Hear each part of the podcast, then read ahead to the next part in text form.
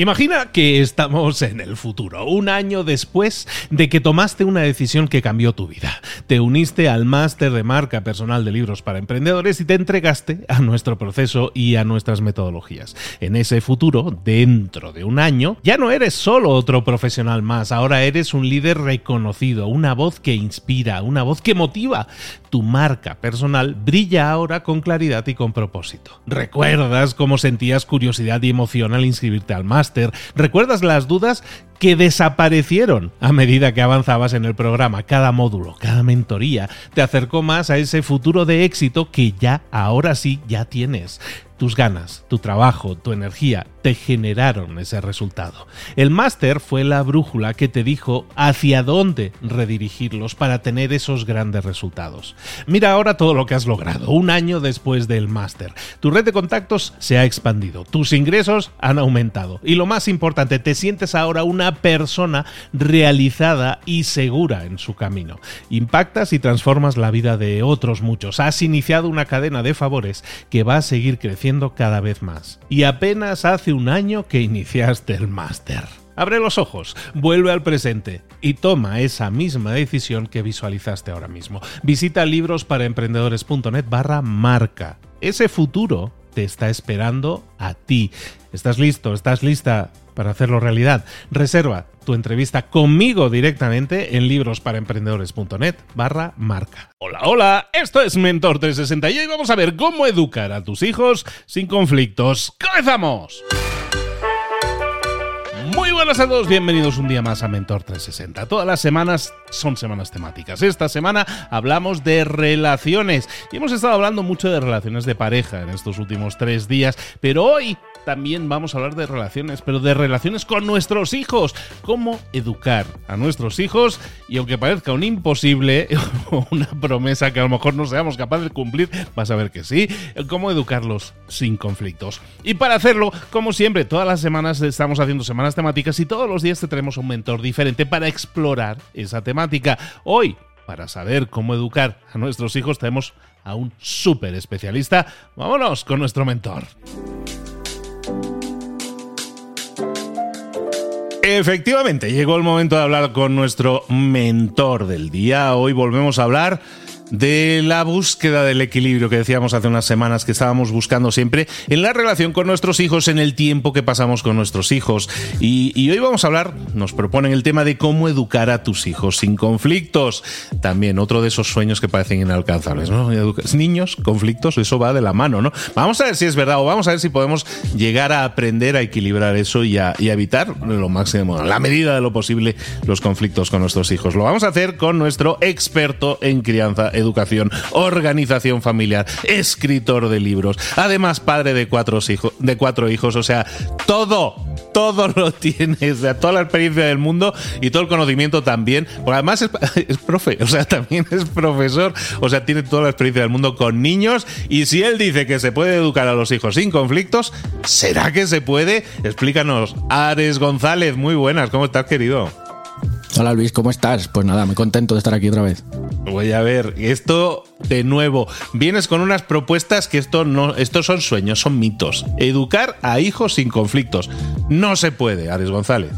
Bueno, hay que entender el conflicto. ¿Cómo entendemos el conflicto? El conflicto puede ser algo que nos quita energía, que, nos, que estamos mal y que hay muchísima tensión en casa, o podemos entender que es a donde yo voy en cierta manera, pues que efectivamente con tus hijos va a haber dificultades, porque te van a poner dificultades, da igual la edad que tengan, diferentes dificultades. Ahora, si en cierta manera nos preparamos, esos conflictos que íbamos a tener con ellos se convierten en pues, dificultades del día a día que vamos a saber resolver y que vamos a ir poco a poco manejando, ¿no? Entonces, bueno, hay que ir poco a poco, que esa es la idea, y que los conflictos no sean tan grandes y que se conviertan en dificultades.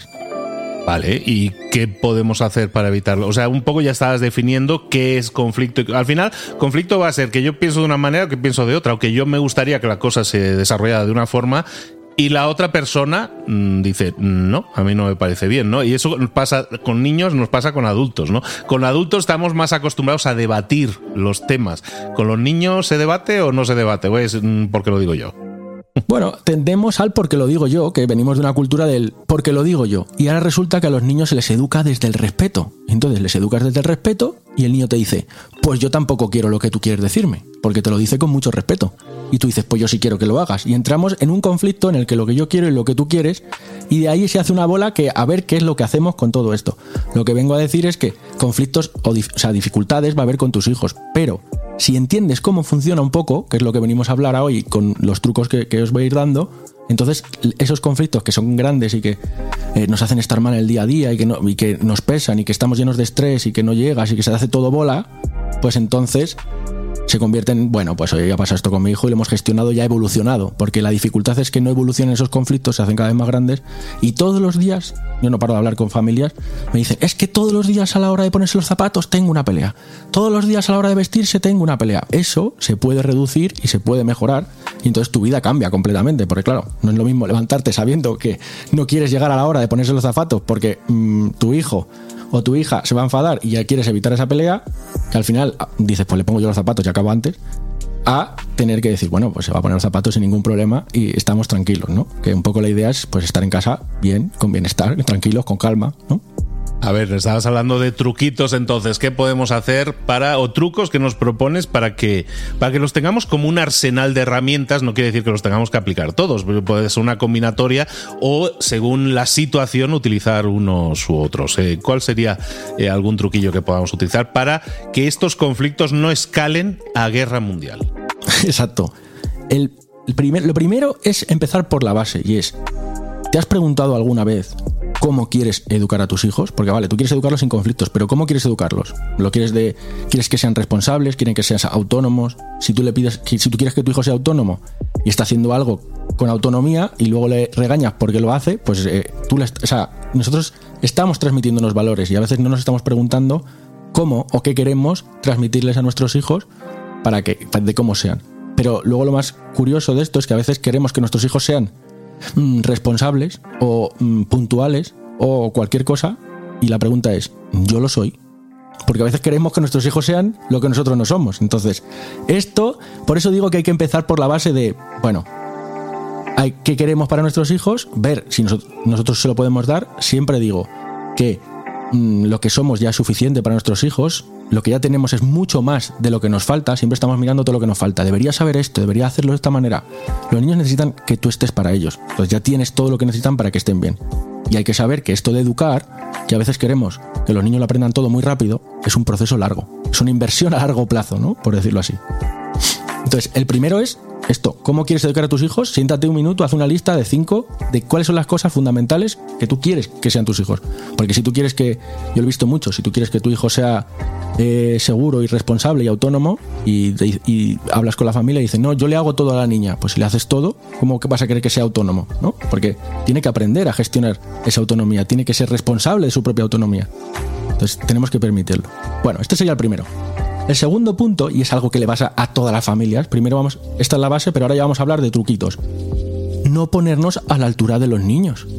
Porque se ponen a discutir con nosotros y nos convertimos en un niño de 2, 3, 7, 8 o 12 años y empezamos a discutir uno a uno y se pierde de la razón de, oye, ¿quién es el mayor aquí? ¿Quién es el adulto el que sabe por dónde va el asunto? ¿no? No, no discutas con tu hijo en uno a uno. Porque al final pasa una cosa muy importante que es que nos enfadamos y ya no queremos, o sea, como sentimos un rechazo hacia nuestros hijos en este uno a uno, y eh, por ahí no, porque ellos necesitan sentir siempre esta conexión hacia ellos. Entonces, lo primero, no ponerse a su altura, tener calma y entender que están aprendiendo. Y como te decía antes, solemos tener dos tendencias. O pensamos, ay, pobrecito, qué pequeñito es. Y le hacemos todo. Y dices, ¿cuántos años tiene? Nueve. dice, hombre, nueve, igual ya pequeñito no es. O nos vamos al otro lado, que dices, les exigimos cosas para las que no están preparados. dices, no, es que este niño no sabe esperar. Pues claro, es que tiene dos años. ¿No? Entonces vamos haciendo, les, tenemos que buscar ese punto de término medio y, bueno, tienen que tener esa autonomía sin que les dejemos allí a su aire a su libre albedrío o que estemos todo el día pegados ahí, como esto que se habla mucho ahora de los padres helicóptero, ¿no? que estamos ahí pegaditos, pegaditos y no les dejas que, hagan nada. Entonces, ¿cómo sabemos cuál es ese término medio? Pues con el, el tercer truco, que es fundamental y que deberíamos saber todos los padres y madres, que es, oye, dedícale 10 minutos de hoy a entender cómo funciona el cerebro del niño y su desarrollo. Que tú lees, ¿cómo es un niño de dos años? Te lo cuenta mínimamente y dices, anda, pero si todo lo que le pasa a mi hijo es lo normal. Entonces no me tengo que agobiar, porque tú quieres que sea de una manera que no puede ser. Entonces, si tú piensas que tienes un niño de dos años y que cuando se enfade controle sus emociones y no empieza a gritar, pues es un niño de dos años no puede. ¿Pero por qué no puede? Porque en su cerebro todavía no está madura la parte de las emociones que es la que le dice, oye, para y razona. Eso no lo puede hacer un niño de dos años. Entonces tú estás enfadado porque el niño está gritando, pero es que el niño no puede hacerlo de otra manera. Pero esto pasa con los dos. Pasa a los cuatro años cuando dices, oye, es que mi hijo está repitiendo palabrotas. Pues claro, es que está aprendiendo la socialización. Que no ya. Entonces, para ti es muy duro porque dices, ay, es que ya no es solo lo que yo le educo. Ya, es que también está en el mundo, está descubriendo el mundo, sus compañeros, lo que ven. Es que yo no le pongo estos dibujos, pero él me habla de estos dibujos, claro. Y pasa de los 8 a los 13, en el que ya están descubriendo el mundo, y ya no te quiero contar en la adolescencia, ¿no? Que ya pasa, pues todo aquello que, se, que se rompe todo y que además no quieren nada contigo. Entonces, cuando entendemos su cerebro y su desarrollo, mínimamente nos evitamos muchos de estos conflictos que hablábamos, ¿no? Educar sin conflicto porque entiendes que le está pasando y entonces ahora ya buscamos soluciones, ¿no? Que sería el punto 4. Entonces, el punto 4 es cómo hacemos para educarlos construyendo y no destruyendo. Ojo, eh, ojo a lo que estoy diciendo. Cuando estamos educando, construir para su futuro tratando de no destruir. ¿Por qué? Porque hemos sido educados de una manera en la que si tú te equivocabas, te regañaban. Pero es que la única manera de aprender es equivocarse. Cuando estamos haciendo todas las cosas, entonces si tenemos a alguien que nos ayuda para crecer en nuestro camino o nos está diciendo, no, esto no puede ser así, ¿vale? Pero ¿cómo es? Normalmente queremos, no quiero que pegues, ¿vale? ¿Y qué hace el niño si tiene una, una emoción de pegar? Le sale pegar, pero entonces dicen, no, es que no puede ser, ¿vale? Pero ¿cómo lo evolucionamos esto? ¿No? Esto es algo bastante importante. Entonces, lo primero es, no tenemos que negar sus emociones. Antes decía, el niño se cae, ay, no llores. No, no, el niño tiene que llorar, porque tiene que expresar lo que siente. Pero todo, alegría, tristeza, rabia. Y una vez que ya sabemos cómo, las, una vez que las ha expresado, entonces ahí es cuando ya decimos, vale, ¿y con esto qué hacemos? ¿No? Que sería el paso, el siguiente paso. Porque si negamos las emociones de los niños, estamos perdiendo conexión. Porque si yo, te digo, mm, Luis, estoy muy triste, y tú me dices, no, hombre, no, triste no estás. Estoy triste, te lo estoy diciendo. Entonces, esto nos pasa mucho con los niños. Y otra de las, cosas que pasa es que cuando hacen algo mal, y por eso hablo lo de construir y no destruir, es que decimos, eh, has roto un jarrón de casa, por poner un ejemplo. Eh, castigado sin ver la tele. ¿Qué tiene que ver la televisión con el jarrón de casa? ¿No? O sea, no va a aprender el niño nada. O sea, tenemos, cuando ocurre alguna cosa, que hablamos como de malos comportamientos, tenemos que estar buscando el aprendizaje que hay detrás. O sea, si lo has roto, vamos a ver si lo podemos arreglar. Vamos a ver cómo podemos eh, reparar ese daño que has hecho, pues algo que se ha roto, o a una persona, ¿no? Pues oye, acércate y dile, oye, mira, lo siento lo que ha pasado, y cómo podemos hacer para que cuando te vuelva a ocurrir, que estás nervioso corriendo por la casa, que no te pase, ¿no? Pues en casa, acuérdate que no corremos, ¿no? Porque esas normas son fundamentales. Entonces, si no hay aprendizaje detrás de lo que ocurre, no van a aprender. O sea, es que es tan sencillo como el niño hace una cosa mal y tú le dices, vale, esto no se puede hacer. ¿Vale? Y entonces el niño, la próxima vez que le pase, ¿cómo aprende? ¿Qué, cómo es, ¿Cuál es el siguiente paso? ¿Cómo aprende de ahí, no? Y tenemos que evolucionar y buscar soluciones. Una cosa que pasa mucho, por ejemplo, es cuando son pequeños pegan. Entonces tienen una agresividad, digamos, física. Y esto a nivel social no lo podemos permitir, ¿vale? Entonces le dices, bueno, pues dímelo con la boca. Lo que estamos haciendo es transformar una pulsión física, o sea, un enfado de querer pegarte un puñetazo, a decírmelo con palabras. Pues estoy muy enfadado, pues no quiero esto. Ah, perfecto, ya estamos haciendo que se evolucione. Y después, según vaya madurando, su cerebro parará eso oral y empezará a decirlo, eh, tratará de decirlo de una forma que sea más social, ¿no? Entonces, bueno, esto de construir y no destruir a la hora de educar es muy importante porque queremos que los niños hagan las cosas ya y como se las decimos nosotros y que no lo vuelvan a repetir.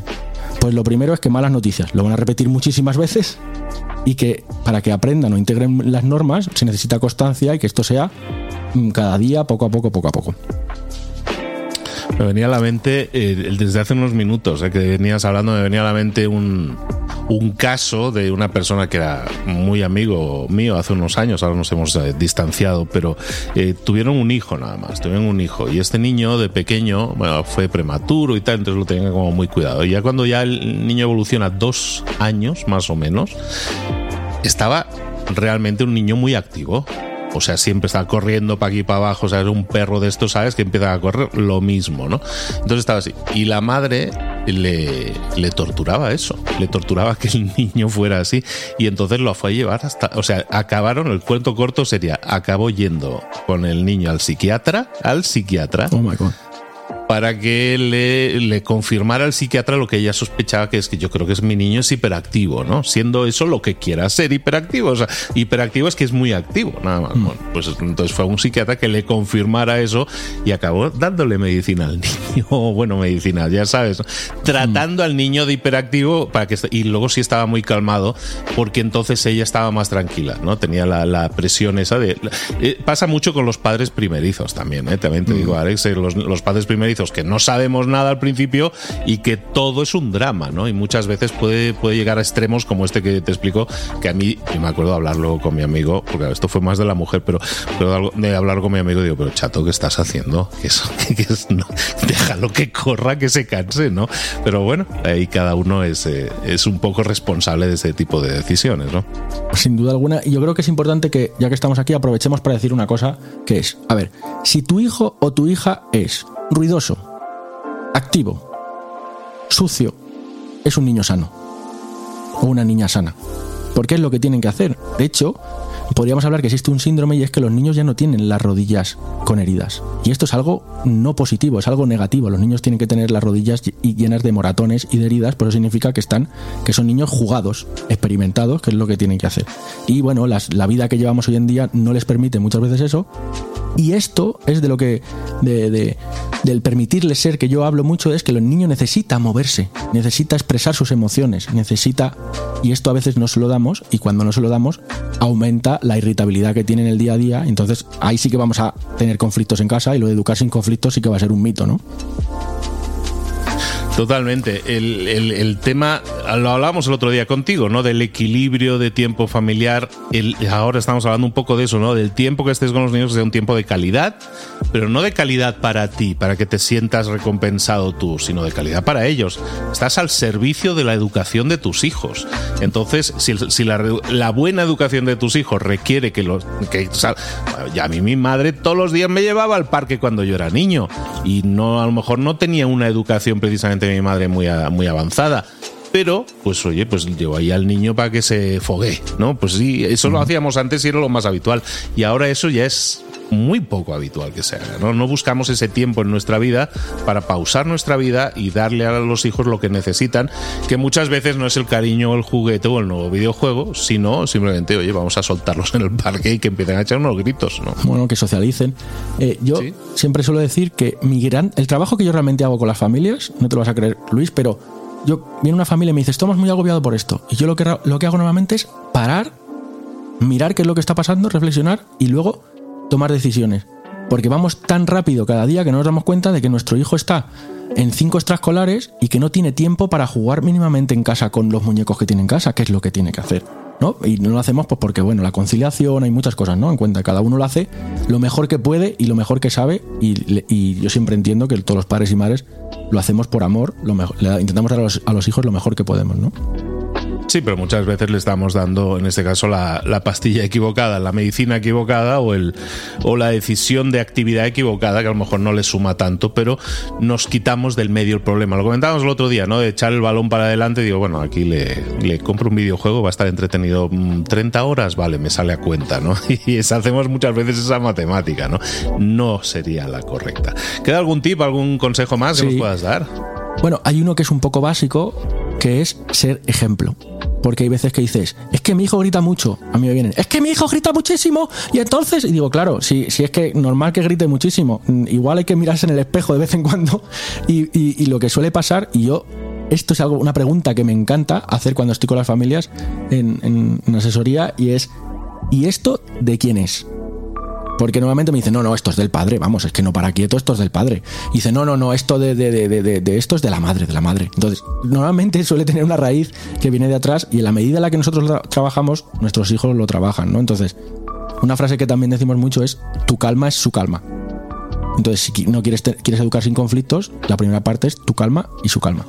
Bueno, vamos al punto 6. Y este es un punto que daría para hablar toda una sesión, pero voy a enumerar por encima, que es optimizar la organización familiar.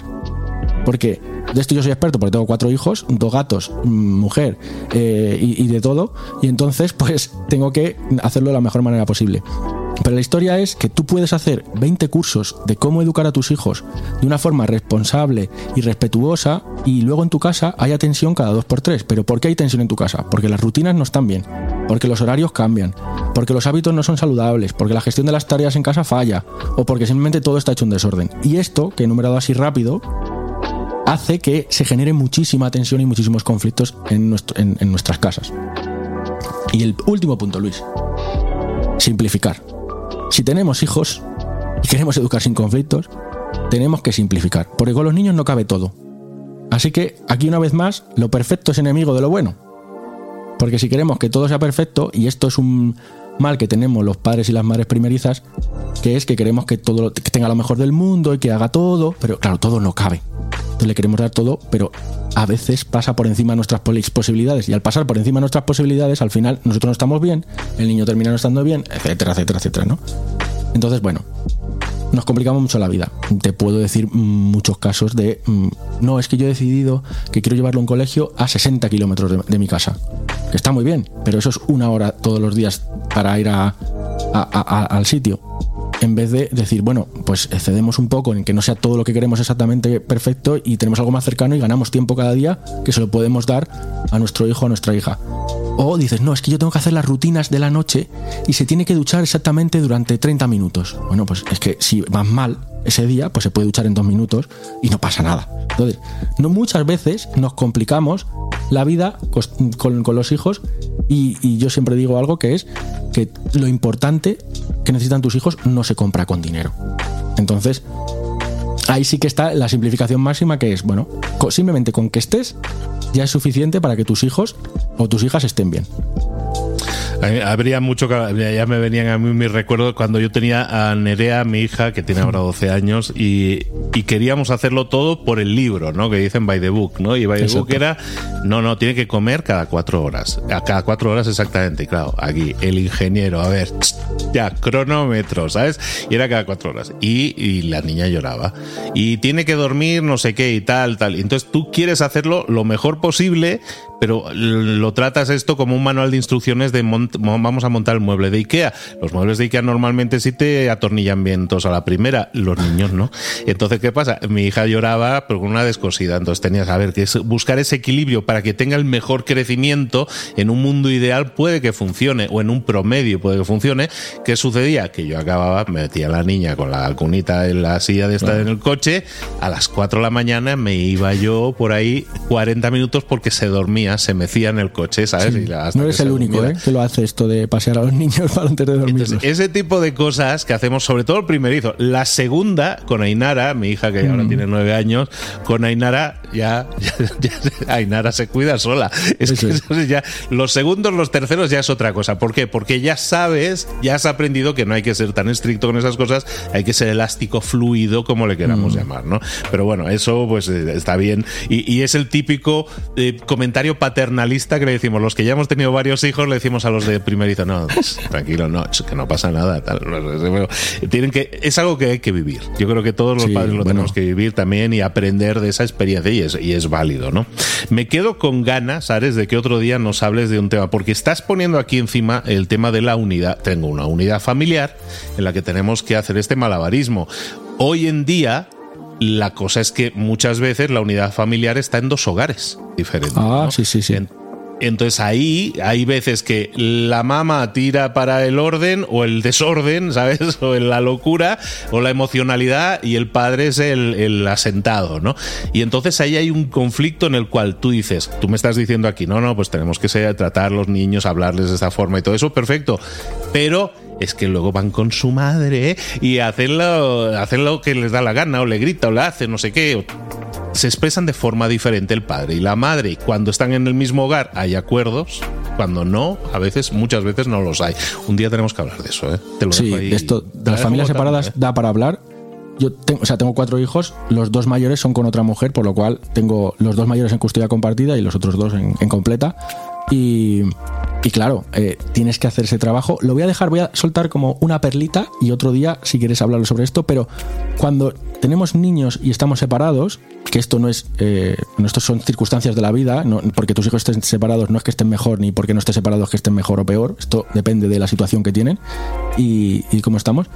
Lo importante es que haya, y ojo a la frase que es una continuidad en el relato de la vida de tus hijos. O sea, que el relato de, la vida de tus hijos, esa historia que, se va narrando cada día, tenga una continuidad entre la casa del uno y la casa del otro, con diferentes elementos que podemos ver que son sencillos, que luego cada uno lo hace como mejor puede y no siempre es igual. Pero cuando tienen una continuidad del relato, están más seguros y están más tranquilos porque, bueno, no es mm, una cosa y en el otro sitio otra cosa completamente diferente, entonces se tienen que ajustar a dos contextos diferentes y eso a veces vuelve un poco loco o un poco loca.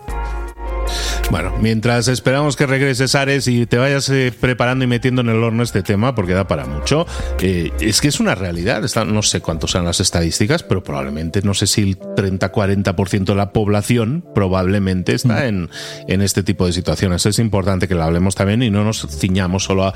O, que la gente pueda entender, es que esto que está explicando Ares a mí no me cuadra porque en mi caso es diferente, yo estoy en casas separadas.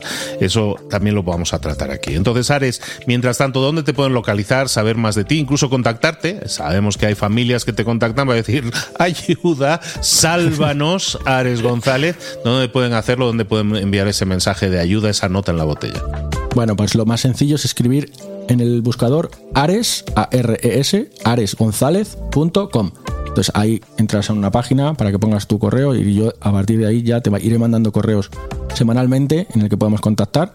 Y si ya tienes una urgencia, urgencia, mucha urgencia, también tienes mi perfil de Instagram, que puedes escribirme allí, que es Ares, A-R-S, Clez, que es G-L-E-Z, de González abreviado, en Instagram. Bueno, buscas Ares González en Instagram y aparezco, no hay ningún problema. Ahí os ponemos los enlaces para los que escuchéis por podcast, ahí os lo ponemos.